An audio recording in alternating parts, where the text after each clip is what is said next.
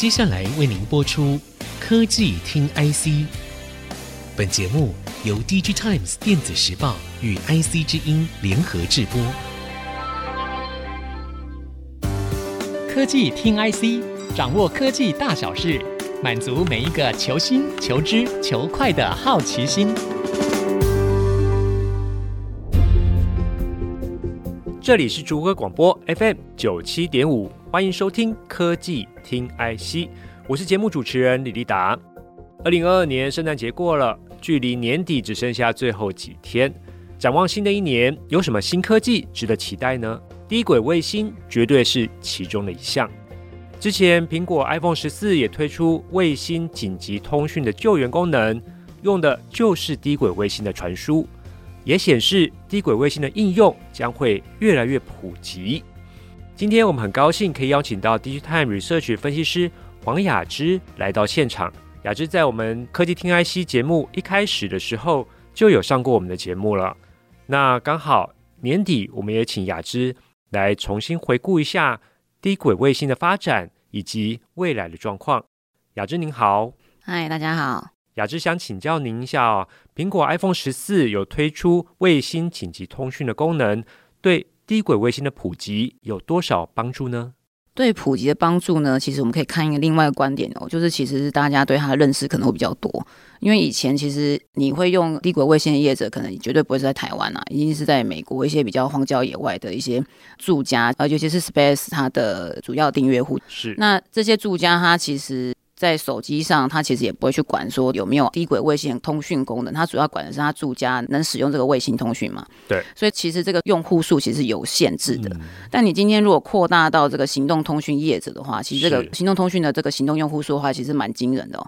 虽然说它现在的功能只有这个 emergency 这个 SOS 的功能哦，但其实是已经帮助大家说，其实原来我的手机有在使用这个低轨卫星通讯哦。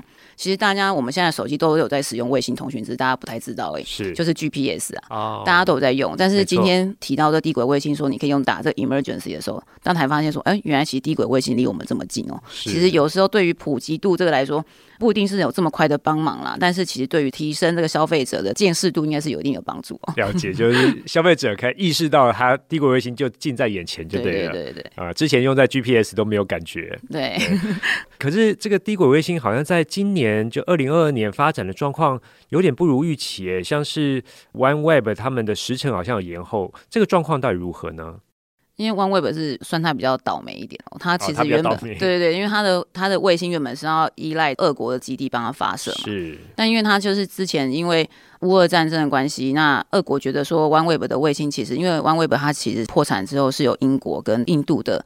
一个富豪把它投资嘛，对，那它其实已经有小规模的商用，其实就是用在这个国防监测上，是对。那俄国就觉得说，为什么他的军队的这个动态有被监测到，他就要求英国这个 OneWeb 啊要退出这个监测的这个行动哦。那 OneWeb 他拒绝嘛，那所以说后来就变成是说，他的卫星他就不让他发射了。他的基地台他就不帮 OneWeb 发射，那 OneWeb 就只好再去寻找其他的火箭发射团队去帮他发射。是，所以他的时程当然就是有点在延后。了解，对，哦，所以这个跟地缘政治扯上关系就比较复杂一点。嗯、对，要不然你去看 Space，它其实好像也是进行的蛮顺遂的，只是它目前就是看起来，当然在财务上当然有越来越大的负担这样子。是是是，因为 SpaceX 好像它有。帮用户其实补贴不少的成本，对对对，在地区啊，还有这个 router 的部分。不过随着它的量越来越大，这个成本会降低，它的那个负担量也会降低啊。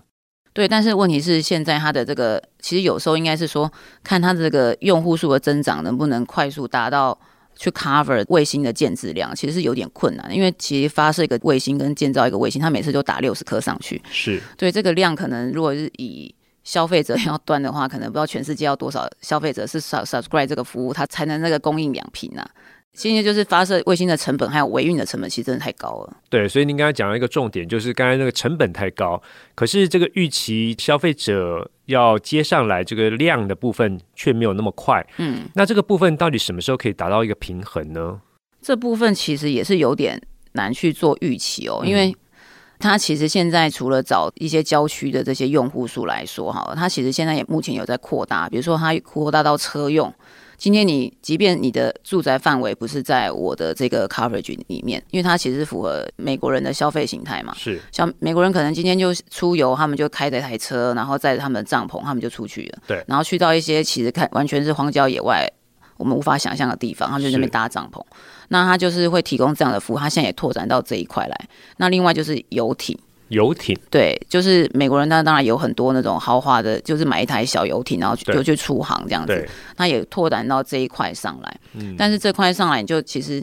如果我们的想法就是一直跟行动通讯来做比较的话，一定会觉得他怎么做都没有办法赢他嘛。对。但是你看，量实在太小。对，那量实在太小。那但是你再想想看，这个卫星建制的成本跟基地台建制的成本能比吗？也更不能比，因为你发射就是一个成本，然后卫星也是一个成本。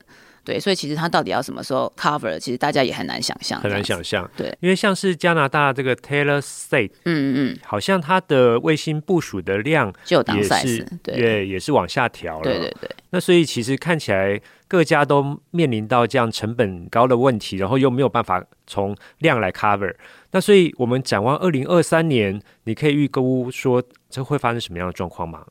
目前看起来，如果不按照消费端的来看的话，其实低轨卫星其实已经走到，我是觉得跟国防或是。等等相关有非常大的关系啊，跟国防对，因为其实你现在，比如说你现在如果还是靠巨有或是密有这种比较高轨的卫星，或是中轨道卫星，它回传过来的这个资讯一定比较有 lag。对，有 lag 之外，就是现在还要需求这种高精度的照片。是，这个其实对于低轨卫星，因为它距离比较近嘛，所以它当然拍照出来的效果也会比较好。其实他现在也不完全是走消费端，他其实还会接一些国防的案子，或者是接一些企业的案子。其实，在 B to B 的这部分的 business 上，他应该还是会很多。他已经应该慢慢要往这部分去找一些资源呐、啊，才能能 cover 他的建置成本。因为其实如果靠一般的消费者来说，其实需要这样低轨卫星的消费者。不一定那么多，还不一定那么有钱，是对。但是如果你走向所谓的国家国防的这项需求的时候，其实国防预算永远都是走在科技界最顶尖的嘛。对，所以他们你要多少钱，基本上他们都有愿意。而且现在 NASA 他现在也不自己发射火箭，他也是委托这个 Space 去做嘛。哦，对，所以其实 Space 他有找他的一些啊裁员呐，比如说发射火箭这块，嗯、那另外就是接一些国防的专案或等等的研究案等等，这都是他在进行的方式。像我们现在你看他跟俄乌战争的状况，最近看到新闻就是乌克兰总理也是跟他下下单，对，下单这个装置嘛，对。对，所以其实它有很多的生意来源，但并不一定以我们这种思维，就是所谓的手机的这个思维来去看的。对，我们一直一开始觉得这个低轨卫星有发展，是因为五 G 有些地方没有办法 cover 到。嗯。不过现在看起来，这消费端起来速度还是太慢了，所以这些呃卫星公司为了需要 cover 他们昂贵的成本。找国防部，我觉得这是一个很好的一个方向哈，因为其实国防的预算真的各国都还不少。对，尤其是现在可以看到，就是这个 G two 嘛，所谓的 Global two，这个就是情势越来越紧张。其实，呃，其实太空跟国防一直都有密切相关呢、啊，是对，因为太空在这个卫星上一直都拿来监测各国的一个行动，只是我们一般消费者不太知道嘛。了解。对，所以就是当有这个低轨卫星的时候，它当然可以监测的速度也越来越快。以前可能十分钟才知道说，哎，它移动到哪，现在一下就知道了。是是是。是而您刚才讲到说跟国防关系的话，那所以各国会发展他们自己的卫星工业。那像台湾的部分的话，应该在美中两国之间也要做一点选择或区隔哈。那所以也有人在讲说，这卫星产业对台湾的厂商来说，因为去中化啊，美国在发展卫星的时候，台厂会有更多的机会。你有看到这样的倾向吗？其实台厂目前在一些呃地面端的这个零组件上，其实都已经在供应链里面了。是。那台湾其实想做的也，我们还是会导向以前的 notebook 或者是呃手机这样的思维嘛，就是我们希望能做到所谓的整机组装或是代工出货这样子的状况。但因为低轨卫星它现在呃，因为不论是频段都还掌握在各个卫星业者手上，每个卫星业者跟彼此间也不互通哦。就是他们，比如像我们现在有一个行动通讯上面有三 GPP，他把大家的规矩都定出来，所以今天无论你是用中华电信或者是用远传，基本上你都还是可以往内互打免费嘛。但是现在卫星通讯不是哦，今天你如果用 OneWeb，你今天移动的时候你可能不能连到 Space，那些波扣两个待机啊。对，因为他们两个的完全的这个频段是不一样的。哦。对，所以就是就连这个装置上，他们现在也采取的就是说，今天你东西运过来，我自己组装，我在我工厂组装，反正量也没有那么多嘛。是。对，我就自己组装，所以。现在台厂它要做到整个组装再出货的状况，应该还要一段时间，必须等到这个量都出来，厂商也觉得这个量。他在自己做下去，实在成本太高了，他才会外包出去。嗯，对，不然现在台厂都还是只是在做零组件的出货。了解，所以零组件的话，就是呃，像我们之前做电子产业的话，就是要追求量了。嗯，那所以量的话，在太空上的卫星相对比较少，不过地面的接收站是一个不错的商机，对不对？对，因为其实地面接收站，如果先不谈手机这块好了，先以住宅的这个固网的通讯来看的话，你就是以家户数来看嘛。那家户数的话，可能美国就可能几千万或几亿的家户数这样去算，然后再来就是看印度也是很积极嘛，因为印度也是十三亿人口，那家户数可能也是蛮惊人的。然后可能就是这个卫星他们的这个基础建设也不足，也是一个点。那如果他在欧洲一些中欧或是东欧的地方，他们有这样的需求。那另外就是说还有汽车啊，汽车比如说有一些现在台湾都很难想象，因为我们台湾实在。网络实在太发达了，太发达了。对，像像像国外，他们有什么海上的专有平台哦，对，或者是说他们今天开车到一些比较什么黄石公园这种地方，比较偏远，对，比较偏远的地方，他们都需要这种卫星通讯的功能。那另外就是说，像海上的游艇等等的，这些都是未来的卫星通讯的一个发展。其实之前听一个厂商讲哦，他说。台厂其实，在做卫星通讯，他们想要做远洋渔船。哎、欸，我觉得这这个点还蛮、哦，这个点还不错。对，因为其实他想说，你从来不知道台湾的远洋舰队，其实啊、呃，也是排行全世界，其实还是前五大之类的这样。是是是。对。那他说，但是我们现在用的远洋渔船的卫星通讯产品都是南韩的。哦，这样子。对。那所以说，其实呃，台厂其实也有业者想要做这一块，就是我们自己有自己的卫星，那我们有自己的啊、呃、地面接收端的装置，那去跟踪我们的这些啊远洋渔船的这个状况，这样子。这个是不错的商机。对对对，因为其实渔船就是我们家自己的嘛，那怎么会装别人家的？对，就是有这样的想法。对，是是是。好的，这一段呢，我们跟雅芝呢聊到说低轨卫星现在发展的状况，以及未来一年可能的情形。那下一段我们继续回来聊聊相关话题。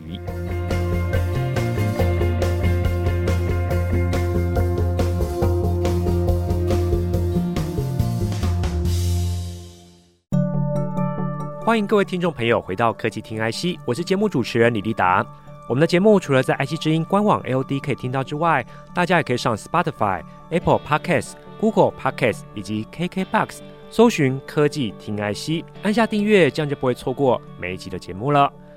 低轨卫星发展多年，我们今天很高兴可以邀请到我们 DigiTime Research 的分析师黄雅芝来到这里，跟我们聊聊相关的话题。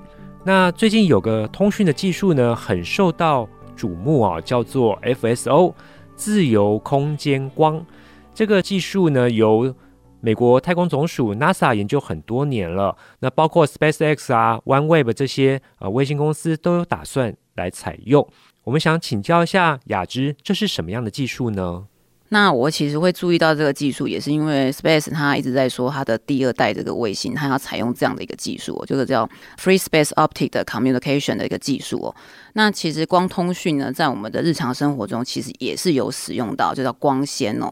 只是说光纤它还有一个载体，就是叫做这个玻璃纤维，所以它可以把光包在里面，所以你在通讯的时候，这个光不会随意四散。像我们今天灯落开了。你今天是不是有一个人影挡住它，或什么？你这个光的发射方向就会有点改变。但是如果你有光纤的话，你今天光的前进方向就被限定了。所以说，这个在通讯技术上，它就可以确保说，它在传输的时候品质非常的稳定，非常 reliable。但是如果是自由光这个技术，谈的是它今天不要采用光纤哦，就是今天接收方跟发射方它都是两个镜头，一个是发射光的一个镜头，一个是接收光的镜头。但是这其实，在二三十年前，他们有实际上想要应用在这个地球上哦。但是在发射过程中会发现说，其实地球上的阻碍真的太多了。今天太阳光太大，下雨、起雾等等的，都会影响到光的这个品质哦。所以后来这个技术其实就慢慢的比较没有人在探究。但是为什么后来又在太空中又被谈论了？因为太空比较没有气候的问题嘛。然后再来就是说，Elon Musk 他讲到说。他想要用 FSO 用在这个卫星间的通讯。今天卫星间的通讯有个问题哦，就是呃，我们现在还是用所谓的 RF，就是 radio，这是我们现在的手机的这个呃技术，无线电这个技术哦。是。但是这个技术它其实如果距离非常遥远，就像我们现在我们刚刚谈到 NASA 他们想要做这个 FSO 的原因，是因为以前太空探险是到月球，对，但现在到火星，对，那火星跟地球的距离是要开快七个月哦。就太空梭出去要太空梭对，出去要航程是七个月。是，那他们今天就是说，他们要把这个火星的这个影像哦传回地球，然后光是靠 RF，他花了九周的时间哦，他才九个礼拜的时间，对，他花了九个礼拜的时间，他才把火星的这个影像传回地球。OK，但如果他用 FSO，他只要花九个小时就可以做，这么快？对。就是因为它是光这样照出去的时候，它是直线照射。嗯，那如果是 RF，它是个漏斗型的。哦，你可以知道说它会散发很多能量。对，所以说你今天这个太空船要传输用 RF 传输这个资讯回到地球的时候，你会知道说它会散失很多能量，所以你要发很多的力气去打这个能量，把它打回去。这时候你要 carry 的电池就会很大。哦，那如果对太空梭来说，这 carry 的电池很大，然后那个无线电的天线又要很大的时候，你才能把这个讯号传回去的时候。对太空梭来说，其实都是一个负担。是，所以他们现在想要做这个 FSO，就是说，因为他之前是带一个镜头，那个镜头其实整个规格是相对简单一点。然后呢，它讯息的传输，就是因为它有非常直线的传输，然后又是频率又更高，对，所以它可以承载更多的资讯。这就是一个物理上的一个特性啊。所以说，它传输的资料会比较多，然后又比较快。就是为什么就是 NASA 他们想要研究这一块，就是因为跟太空的旅行的距离越来越长的关系。哦，对，那。那之前看一篇新闻，就是说他们想要在，比如说有一台车子，他们就是所谓的可能地球就是火星的那个探球的，就是这个车子，可能去收集一些探测探测车。那他在地球上控制它的时候，如果透过 RF，它可能动一下，它可能那边要过几分钟，它才会动一下，哦、就是会比较快嘛。如果幸好现在没有很 crowded，所以不会相撞。对。那如果现在很 crowded 的时候，可能又有发生相撞问题。是。所以他们也是想要透过这 FSO，看能不能加速这样的一个传输的讯息。你说从地球遥控火星的探测车？对对对对。OK。所以这是一个想法啦，所以就是比较遥远，因为其实。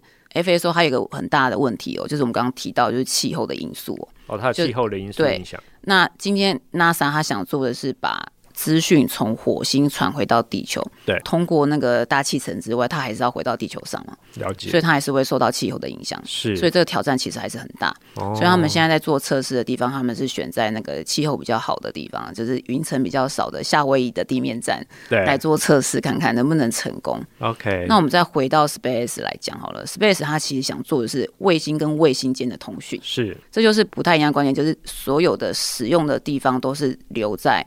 啊，太空中，所以它就不会有这个啊，不会有这个气候的影响，大气层的影响就不会有了。但是这也是另外一个挑战哦，因为你想低轨卫星，它运行的速度非常快，是的。那它因为它又是直线的一个，你可以想让光线要直线传输，就像那个把它想象成镭射笔好了，嗯、它的聚焦的地方就像镭射笔这么小。所以你的两个卫星间，它要像镭射笔这样的光圈去对焦，才能才能传输资讯。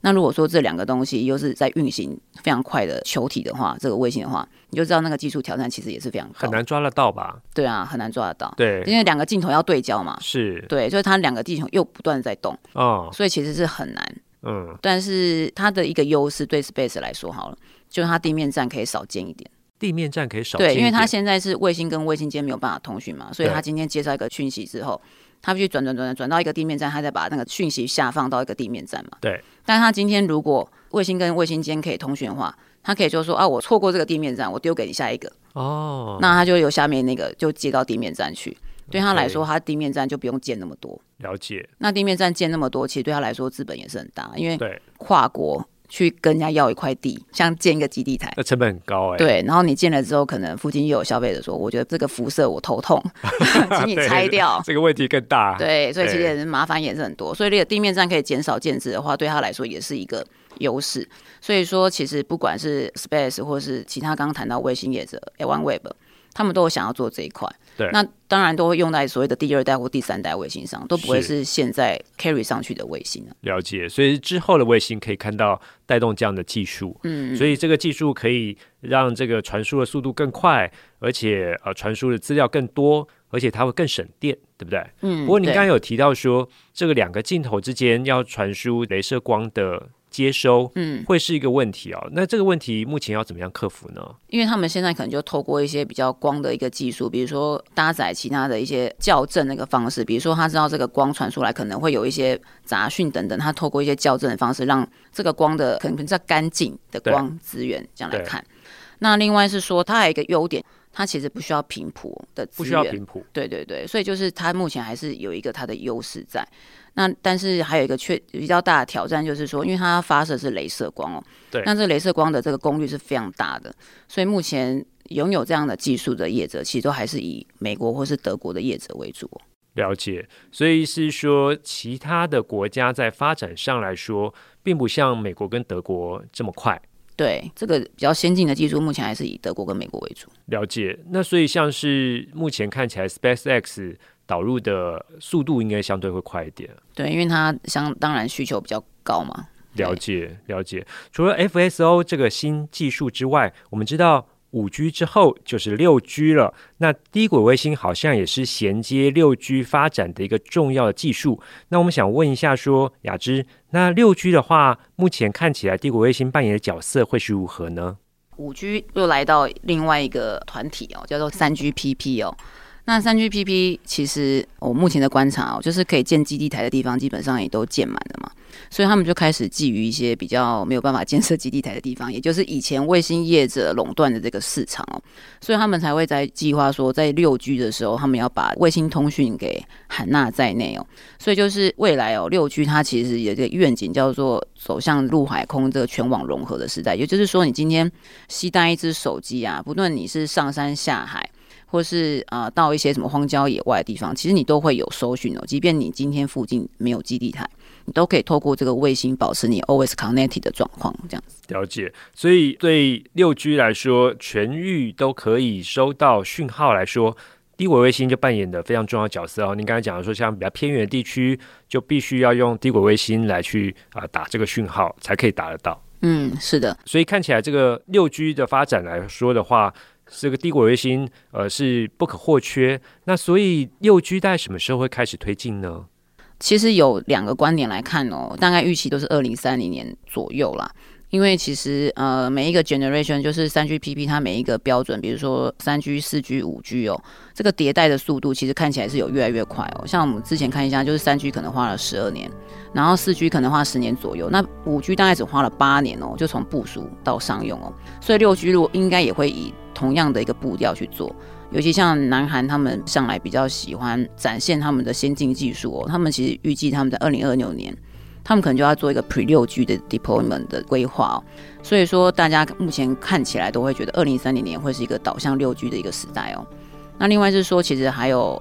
网络需求的增加，或是行动用户数的增加，或是 machine to machine，就是机器对机器这种物联网的这种需求流量的增加，其实都会是让二零三零年会走向这个六 G 的必须哦，因为六 G 去满足这样的一个网络需求，其实就是在两个观点，一个 demand 的端，还有一个啊 generation 不断 upgrade 的这个速度越来越快哦来看。了解，所以二零三零年会是六 G 开始 deployment 的时代了。嗯嗯嗯 OK，今天我们很谢谢雅芝能够来到现场，跟我们听众朋友说明一下低轨卫星发展的状况。以及与五 G、六 G 这些新技术发展的相关性，我是李立达，我是雅芝，我们下次见。